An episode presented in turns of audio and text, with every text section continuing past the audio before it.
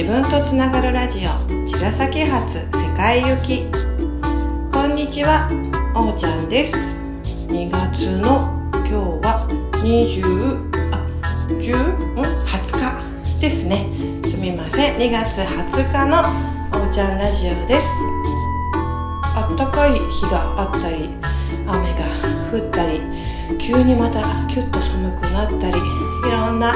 季節の移り変わりを感じている今日この頃ですけれども体調花粉症いかがでしょうか？あの先週先々週ご紹介した公式 LINE へのご登録ありがとうございます。とってもねあの、えー、トライであったんですけれどもやってみたらすごく自分の中がねまた整理しやすくなってこうして一つ一つ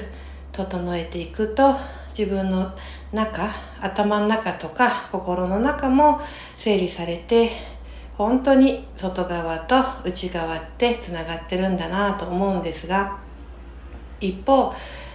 先週はね息子の受験のことですがまたちょっと身内のお話母のことをね聞いてもらいたいなと思います。母はね、えーえーと、と一人で暮らしているんですけれども10年前に父を亡くしてのんきにやってたんですが先あ去年ねちょっとなんか私の中でもおかしいなと思ってそしたらねあのやっぱお医者さんでも気になってたよということで、市の方で判定してもらって、介護の認定を受けて、でも本人はね、全くそこは受け入れきれずに、平気平気と相変わらずの強気で頑張り屋さんなんですけれども、私のね、母との関係ってラジオでもちょこちょこお話ししてきているんですけれども、あえてね、ネガティブなお話をすると、子供ってさ、親に言われた言葉って覚えてて、私もね、無意識に息子や娘にね、結構なこと言ってるかなと思うと、本当にじゅんぐりじゅんぐりなんですが、母はね、私に期待があったんでしょうね。だから突然ね、こう、もう治らないっていう視力のね、問題になった時に、がっかりして受け入れられなくて、で、本人とっても健常者で、あの、体も丈夫だし、あの、目ももちろんメガネも使わないようないい視力で、皮肉なことにうち私以外家族さんにみんな視力が良くてですね、メガネいらずなんですよ。だからみんな私のね、あの状況って分かんなかったと思うんだけど、いろいろね思い返すとね、やっぱりうん、あえて母の私に刺さった言葉、五六種みたいの 言ってみるとですね、うんと、まずね、うん、わざと見えないふりしてんじゃないのって言ったりとか、あとはね、あの、障害者なんだから、目立たないようにお世話になる側なんだから小さくね、いなさいよって、目立たないように頭下げて生きてなさいとかね、あの、母もそんなね、こう、心のこう強いタイプの人ではないので、あの、私の子供なんだから、あんたが何かでね、成功するわけないわよっていうようなことを言ってみたりとかね、あとは、あの、あんたみたいな子がね、妹でお兄ちゃんかわいそうだわって言ってみたりとかね、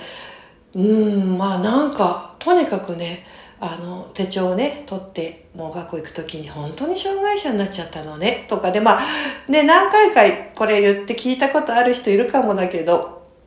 こう並べてみると結構なことなんだよね。今笑って話せるけど、まあ受け入れられなかった母が私にうん、こう、吐き口がなくてね、私にぶつけたんでしょうけど、えー、小学校からね、20ぐらいになるまでの間のその言葉って、結構ね、えー、みたいな、好きで、うん、なったわけじゃないのになとか、わざとじゃないのに、あ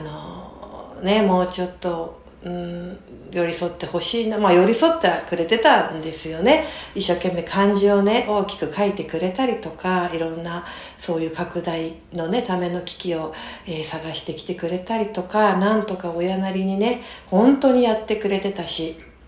うん、あの、自分の障害もだけど、子供の障害を受け入れるっていうのもさ、なかなか大変だっただろうし、私はさ、娘も息子もね、あの、今のところね、すくすくまあ一応元気なんで、そういったね、ハンデのあるこの親の経験はしてないから、また親の気持ちって計り知れないなと思うと、今になってね、うん、わかるところもあるんだけどさ、うん、なかなかそこで私と母の確執みたいのもね、増えたし、彼女自身も苦労して、そうね、っていう感じよね。でも、そのね、母もまあ私が元気に、まあなんとかやってさ、育って、本人も今は楽になってさ、そしたら割とさ、私がね、あの、大変手がかかったってことはさ、だいぶ、うん、あの、忘れてるってことないと思うけど、あの、そういったね、症状のおかげで布団で来ているみたいでね、そんなことあったっけとか、そうだったっけっていうのをね、うっていうようなことをね、忘れているんですよ。あの、忘れたふりではなくてね、本当に、あの、記憶というのが薄くなってきたら、あの、今が幸せでね、もうこれ以上のんびりなくて、あの、よかったよかったって感じでね、父も結構な闘病したんですが、父のね、あの、うん、そういった大変だったことも、そこまで覚えてないみたいで、のんきなね、あの、いい年の取り方をしているんですよね。そういうのを見るとね、あの、すごく、うん、なん、なんか流れるな、よかったなって思って、それをね、なんで忘れてんのよって、私とのね、ことをなんで大変だったのに、私だってあんなこと言ったのに、あなんでそう、そういうふうにね、今は平気でいる、入れるのって思わないで、ああ、水に流れててよかったなーって思える自分に慣れていることにね、すごく、うん、私自身も良かったなーって思えているんですけど、その一方、やっぱり本質的なところって変わんないから、やっぱり人付き合いが苦手だったり、言葉がね、一方的で、あんまり相手のことを考えなかったり、ね、結構、今現在の出来事で、あの、親っていうような言葉を出したり、ああ、やっぱり本質ってね、変わんないんだなと思うと、うん、あの、もともと私と彼女って根本的な生き方のね、センスとか違うんだなってこう思えるから、それもそれでね、すごく楽で、うん、あの、本人の生き方がね、本人が貫けて楽にね、生きれているなら、それはそれでいいし、またね、私は、うん、その価値観ではないなっていうのを彼女とぶつかって離れて一時はね、そんな風にね、言われてもね、自分は幸せに元気にね、のびのび大きくなりたいからね、母を断ち切って、本気で断ち切って自分で作るんだね、母の子としてじゃなく地球の子として生まれ変わるんだって決めた時から母の価値観全部全部まっさらにして自分の耳に聞こえてくるそういった自爆っていうのなんか洗脳みたいのを断ち切って、これね、色濃いんですよ。でね、患者さんやね、ボイスの生徒さんでもお母さんからの言葉にとらわれてたり、洗脳みたいになってるのほんと多くて、お母さんって大きいよね。だからお母さんからの言葉を断ち切るって容易じゃないんだけど、でもやっぱり親子でも価値観違ったり、あの、時代も違えば魂違うから、本気で、もう本気で、お母さんを無視しろとかね、嫌いになれってことじゃなくて、